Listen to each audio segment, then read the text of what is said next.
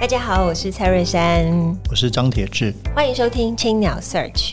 未来我们每隔两周在青鸟的脸书专业直播，每周三会更新 Podcast，提供大家线上收听。在每集的节目当中，我们会邀请作家来谈谈自己的作品，也会针对不同主题推荐大家书单。欢迎大家订阅，让我们一起享受阅读的美好。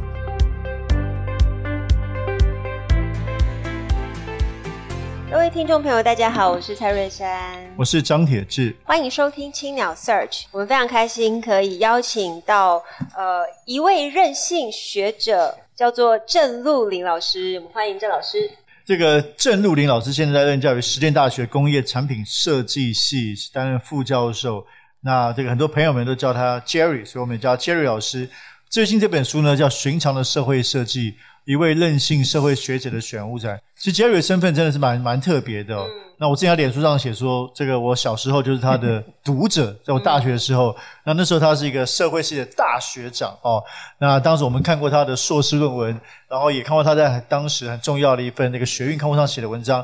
后来赴美这个杜克大学念社会学，研究台湾的产业、社会经济产业。然后呢，回到台湾也在社会学所，但这这个若干年前呢，他就任性的离开了，那进入了设计的领域。其实，在这个书里面写了一篇蛮蛮蛮动人的自序哦。先谈谈这个转变吧，到底社会学跟设计什么关系啊？社会学从个人的对啊，从你个人的角度来看，嗯，呃，我这个 lab 叫 DXS 嘛，对，但这个 lab 二零零五六年我在中研院很早的时候就设了，OK。所以我很早就对这个感兴趣，然后我是产业社会学者嘛，对，所以我回国，我的博士论文写运动鞋，运动鞋，对。那那时候我就觉得说，哇，这个这个运动鞋的设计非常关键的，对，对我们了解。从那个时候开始，啊，从那时候有做脚踏车，又室内设计、绘本，一个界都跟物有关系，所以设计一直都在那个地方。哦，所以然后呃，到一个阶段，你就觉得有一个有一个。有个整理以后，你就你就开始会觉得一个想法说，嗯，这个时代我大我就称之为设计时代，设计的时代。哪个时代？你是说二十一世纪，还是说过去半世纪？你的你的界定是什么？我觉得我觉得大概两千年前后，然后 maybe 八零年以后，接下去就是设计时代。那对于社会学者来讲，这个发问非常重要，因为社会学者永远在问一个东西，就是什么是当代？什么对？对不对？对。啊，马克思那个年代。没有资本主义这个概念，那他感觉还是农业时代，他会他会觉得不对，应该叫做工业社会，嗯、或者叫做资本主义社会。从此之后，工人比较重要，虽然农人还是很多，对不对？有很多东西就出来。那后面大概有什么监视社会、forgo 或者什么，所以社会学者对当代是什么就觉得很重要。对，那我那时候就觉，我就两千年左右就觉得，我们进入一个叫做设计的社会。那没有设计社会学，那既然叫进入这里面，我所有的研究都发现到。物件很重要，嗯，啊、哦，比如说你的 App 设计不好，你的口罩就卖不灵光啊，这不是经济学理论可以解释。经济学理论没有 App 怎么设计好？对，right，对，所以所以像这些例子一大堆。譬如说你我们选举，你的投票的箱跟所有这个弄过程跟你的那那个票单弄错，你做个公投可能就亡国啦，嗯，right，一堆人塞在那里啊，right，那社会学者所有的人的活动都有误，抽烟要有烟嘛。上床才能睡觉嘛？啊，都有物。那我们对我们对物不了解这件事情，我意识到一件事情：说我们当代是设计社会，但社会学里面对物不了解。那了解物怎么形成，你就要接触了解设计。所以，二零零五年我就定了这个 lab，就开始做。那社会学里面文献完全没有，不像这样。对，我打断你一下，因为对你说没错，就是不管社会学或或我的政治学，其实讲讲讲到 design 的都是制度设计，对不对？对对对。怎么去这个 institution design，所以比较不会讲到对对对物，只会说选举制度怎么设计，不会讲到投票箱怎么设计。对对。所以你就开始专注物的。真的是物件这对对对，非常有意思。所以到一个深副研究员以后，我就想要冲撞这个，然后慢慢就觉得一个学院里面的框架没有办法好好的把这样子的东西推开来。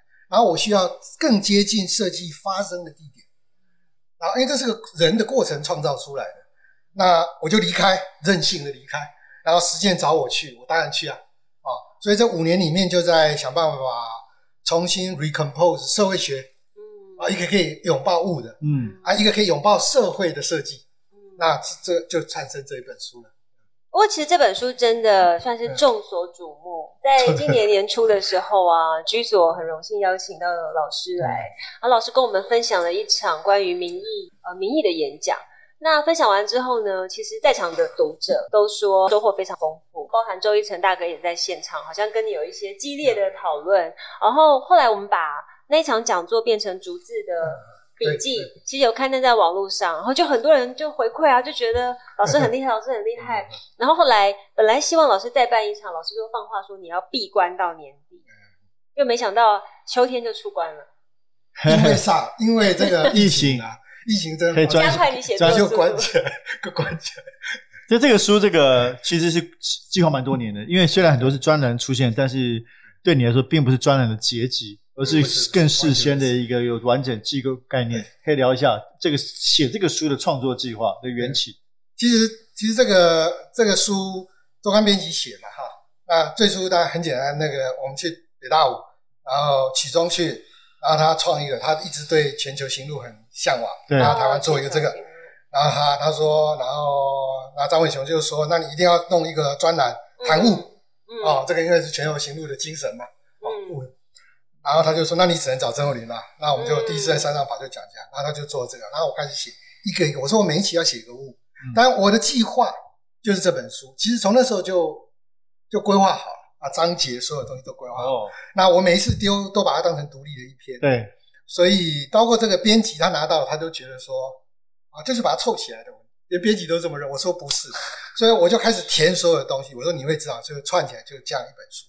那写这本书其实很其实很容易。我每次写的时候，因为想很久了，所以任何一章、任何一节伏笔哪里会后面会呼应，前面会什么，我大概都知道。所以我写其实很快，就是要睡眠够，有时间我就会写完。那难的地方是这个样子，是我在我在实践五年嘛，嗯，其实我我规划的是五本书了，五本五本书，所以呃第一本就这一本嘛，哈，嗯，第二本这个书封有写，第二本是民意，嗯，这个书封上面有写二号啊，所以会是民意，对对，然后三号作品叫做日常万物论，二十二十万字哇，然后二十万字对，然后呃二十万字，然后有十五个个案。哇。那这十五个个案里面的二点五个在这本书里面用了，所以我事实上是在准备这一本。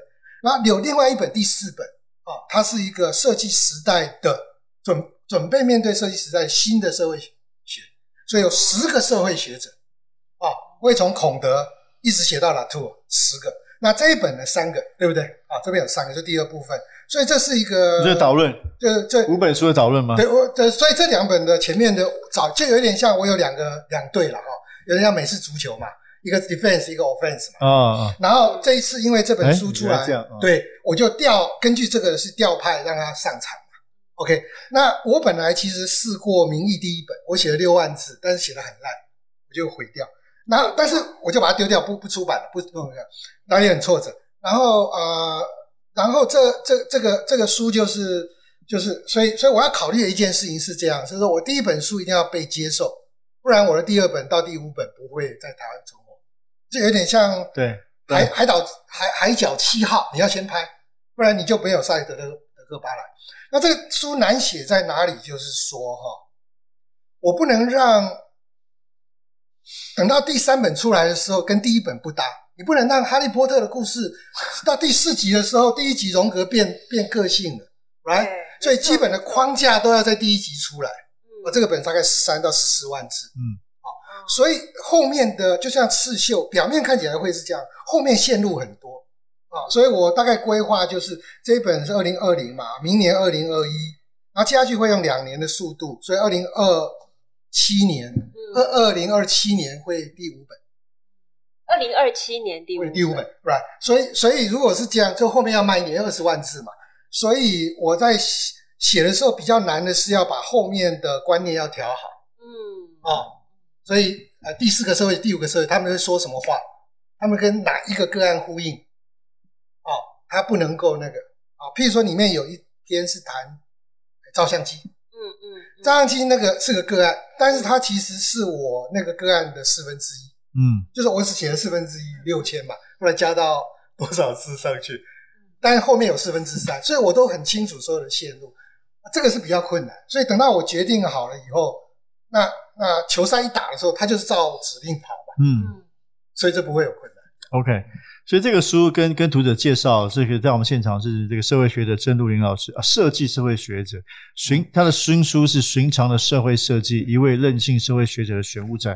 那书里面分成几三大部分，第一部分设计人类学，当然是许多大家可能就是好像耳熟能详的工具，榔头、地图、地球与手推车，但是他做的一个不管是历史性或社会学性的分析。那第二部分是谈的古典社会学家在设计的当代，哦，名字有点复杂，孔德、涂尔干、韦伯、读心术。第三部分比较跟跟现实更具体相关呢、是他们过去几年他对很多的现实的，不管是物品或者展览的评论。那我觉得有趣是好，我们来破题了。寻常的社会设计为什么是寻常？为什么是社会设计？因为包括之前这个 Jerry 在大道城也测过一个展，就是你很重视从寻常的物品里面去发现它的意义。对对，所以当时这也是这么想嘛，寻常的社会设计。这个这本书我给我给那个，因为。我我我是提供内容啊，我都说我是在养牛而已。牛那那那那编辑是厨师牛奶啊，不是厨师把它炒好嘛？啊、那我就保证我这个牛的品质，牛肉品质是好的。所以书名事实上是他取的，我很苦恼。然后他说你一再强调寻常，嗯、啊，他也是那样子，所以我就用了这个。那为什么对？为什么？为什么是这样的东西？就是第一件事情是我本来不太想用社会设计这个字，因为我们虽然我们有。我们有很多社会设计是一个很热门的，对，这几年很红。然后很多人都在做社会设计，很多人在做社会设计。那我事实上在 International Journal of Design 也是，我是 Editorial Board，我编过一期 Special Issue 叫 Social Design。OK，所以我们在讨论这件事情。那那这么多东西里面，它的范围很广，几乎什么都可以扯上社会设计，包括你说的那些传统，事实上不是严格社会设是设计的，所以都进来了。那那这种情况下，我当然我就要考虑我要不要用这个字眼。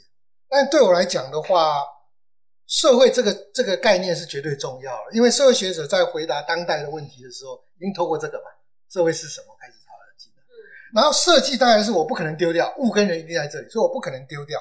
那我以前是苦恼我要不要丢掉这个东西这样，所以寻常就很重要。OK，寻常是一个小写的社会设计，也就是说，我觉得。呃，所有现在的这些风潮或者其实都有道理。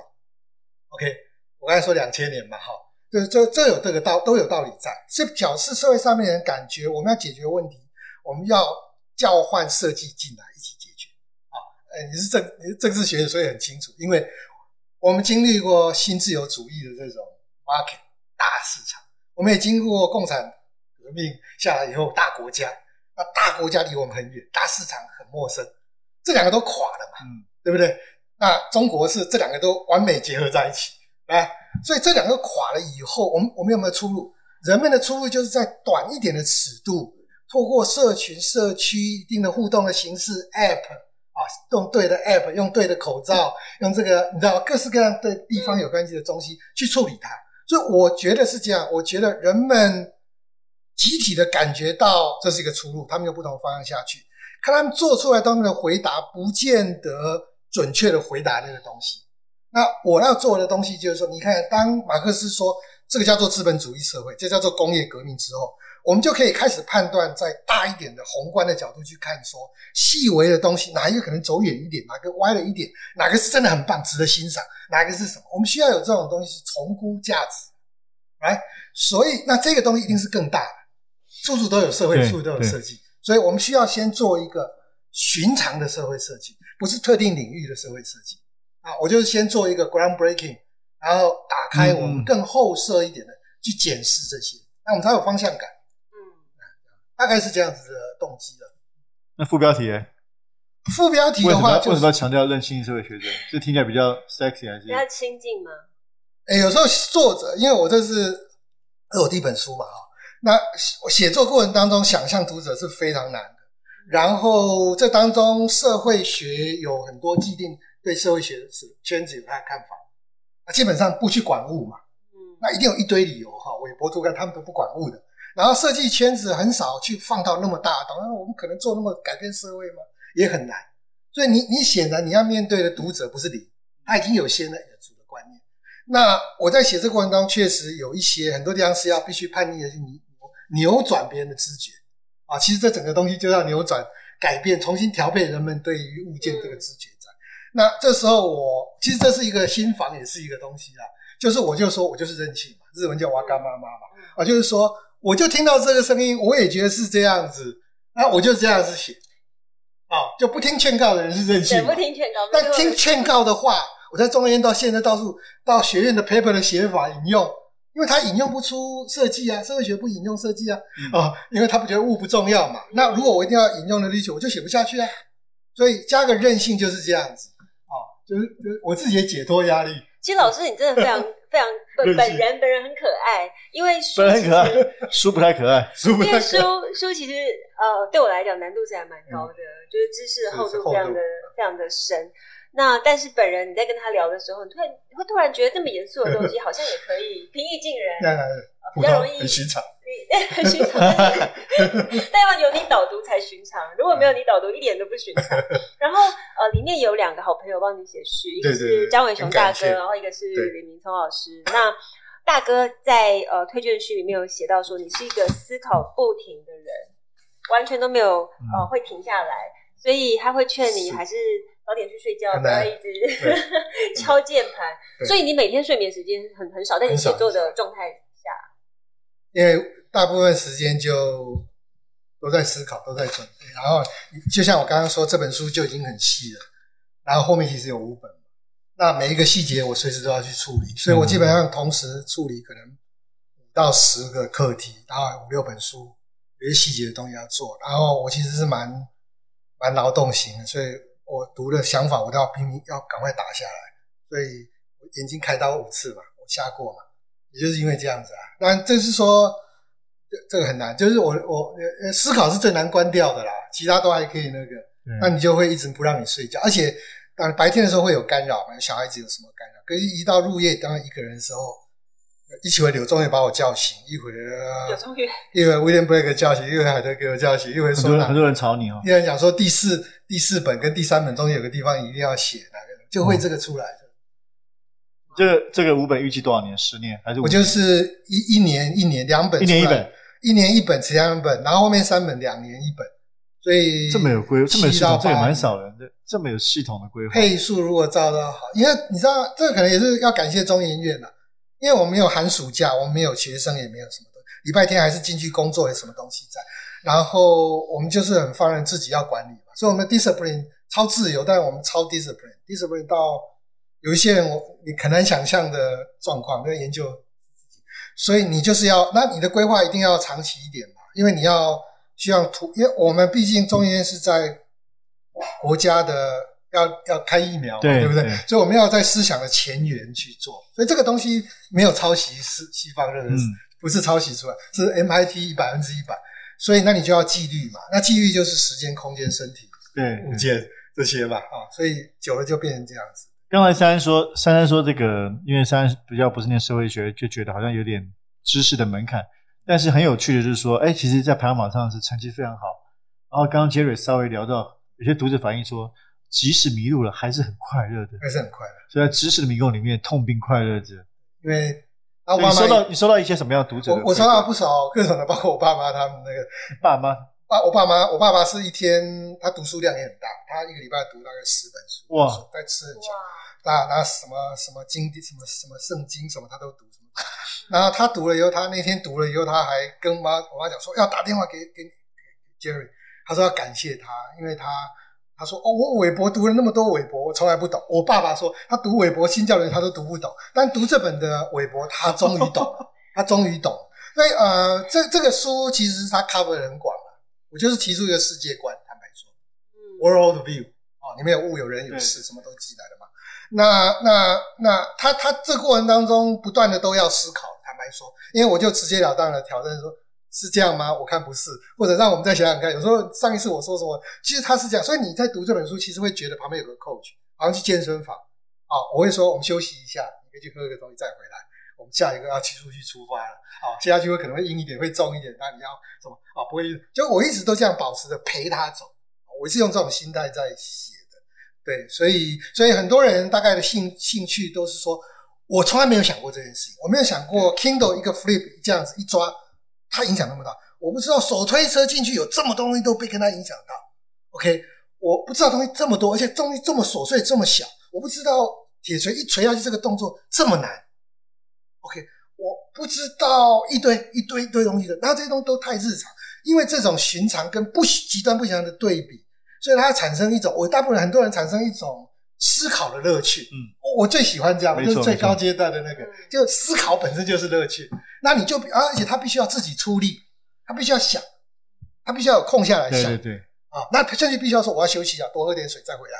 我我觉得这就是对我来讲，思考就是运动。我真的睡不着，因为运动。所以我觉得这是这样，脑筋是筋嘛，筋筋肉筋骨的筋。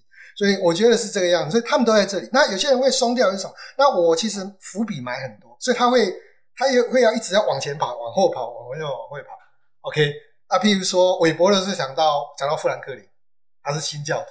那你在孔德的时候看到富兰克林怎么规划他早上、中午、晚上的规律自我测量，其实都可以前后，那每一页都可以往前、往前、往后。嗯、所以，所以他们呃适适应好的人会很快乐。我前一个书评的人访问我，他说我读了几天以后，我发觉还蛮痛苦的。但我后来就后来发觉一件事是，我的阅读习惯的过去习惯是不对的，我要放弃掉。那这本书就是你必须要跟着运动。你不能就这样消费它，然后他一旦丢掉以后，他说他快乐的不得了，你知道吗？听到没？他就快乐不得了，他就那样。那是他跟我说，我说会不会迷路？他说不要紧，因为我每一段我就知道我这块肌肉硬起来一点。我虽然没有那个，但我他说迷路也是很快乐。这是一本，这是一个大森林，但是迷路在里面也很快乐。然后其实你想静下来，你就发现旁边有人陪你。然后其实这里面个案很多，虽然我一个主题写一个，对。但其实你想想看哦，如果我在写地图的那个南海岛民如何用那个地图，你把所有其他的个案，比如手推车在现在都市里推啊，你可以做这个实验。你读到那手推车，你去把南海岛民的个案拿回来看，是一样的。你把 Flip 在谈 Kindle 那个答案是一样，所有的个案都会在某任何一个点上面全部来陪陪你。嗯，所以李明聪说这是一本，你从任何一个地方切进去都会找到乐趣。我我设计就是，你如果如果你是一个压力比会比较大，请你就从第三步进来。对对对，再进去。如果你是社会学背景的，你从二部分，因为你看到孔德韦伯，再进去一。如果你是设计的，你从一进来，都不要紧，任何出口都进来。因为我后面五年的二十万两本书，四十万跟所有的细节我都规划好了，你不会迷路。不够厉害，因为我导游嘛，所以你就放心引咎于这个山林。哦，Jerry 老师真的很厉害。其实你刚刚在讲很多专有名词，我觉得我已经迷路了。但我看你分享的感觉，我也觉得很快乐。那 Jerry 老师要不要跟我们分享一下？就是最后一趴，你最近在读什么书？我最近读的书，我我想一下哈，然后那些书英文的都没有出版，日文也没有出版。我读过一本呃呃，我呃短短的，如果直接讲哈，如果读者读得到的书了哈，中文大概上个月我读过一本。是那个折叠都市，嗯，哦，这本啊，那是日本的都市计划的学者写的，就非常有他们在地的思想家发言。那那个东西，我觉得文笔各方面都很好，然后确实可以启发我们这个时代的都市空间应该有什么样的思想的出路的线头。嗯，它有一些非常美妙的线头。啊，跟我当然也有一些呼应，这是最近读的最兴奋的事。谢谢我们 Jerry 老师今天，呃，我谢谢导游啊，对，谢谢导游。我在非常短暂的时间里面，我就觉得我一定要给我自己一个挑战，我一定要看懂这本书，然后跟着 Jerry 老师开始长达七年吗？对，应该我希望快一点，因为人生很难讲，但身体还是要顾，身体要顾。对啊，对，七年五本的社会学，寻常的社会学。那我们谢谢 Jerry 老师今天的分享，会跟大家预告。九月十九号礼拜六，老师会到大道城的青鸟居所，跟读者们更深入的分享《寻常的社会设计》这本书，然后希望大家都可以前来参与。那我们今天的节目就进行到这边，呃，非常感谢大家收听青鸟 Search，本集也感谢正成集团的赞助器材。如果大家喜欢我们节目的话，可以在 SoundOn Spotify 还有 Apple 的 Podcast 上面订阅节目，并且留言回馈，谢谢大家，感谢，谢谢。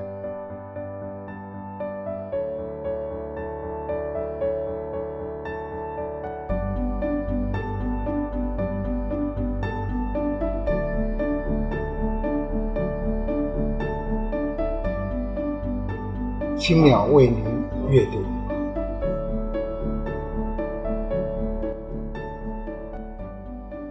找到自己，回首来时路的每一步。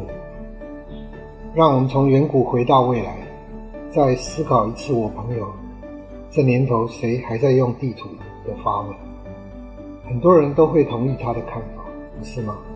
看着手机里的谷歌地图，便在大都会里匆忙奔走的我们，请你回想看看，为什么会模糊了自己正在使用地图的身体感受？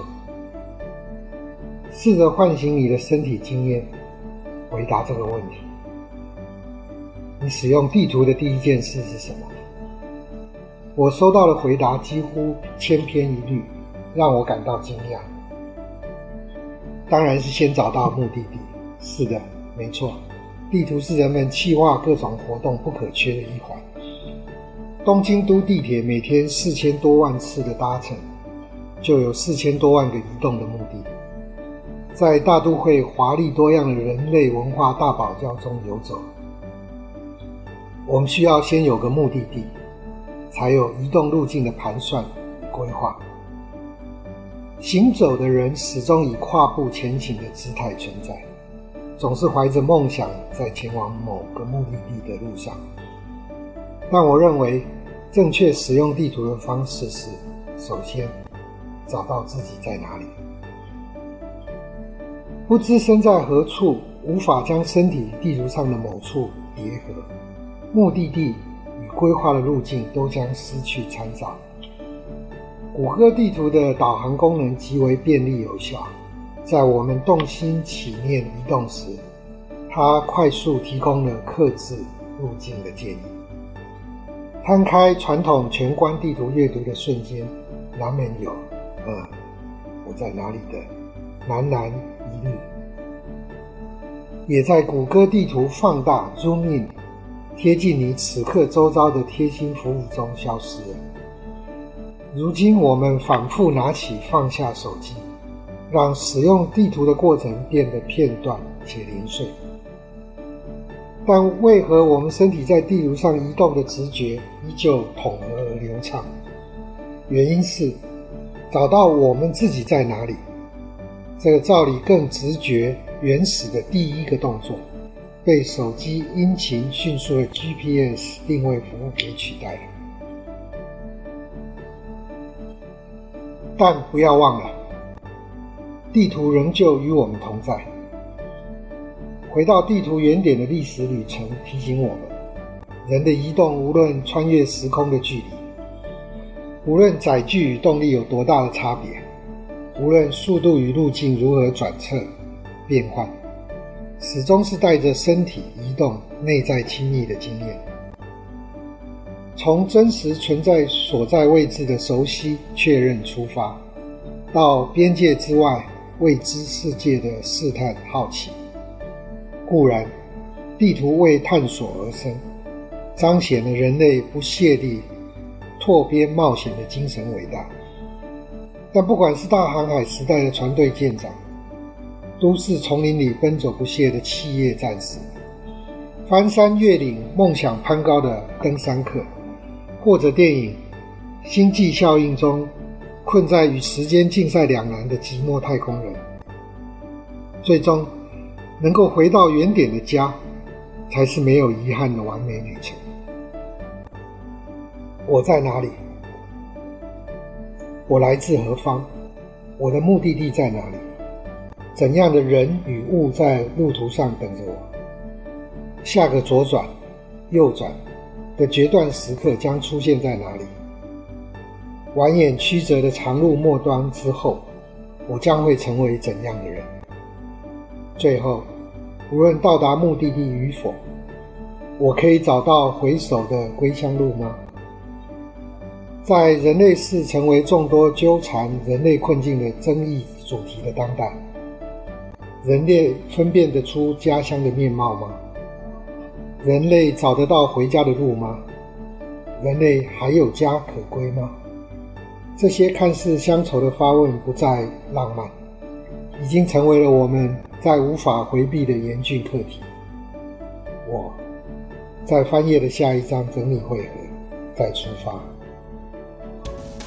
我是 Jerry，在努力。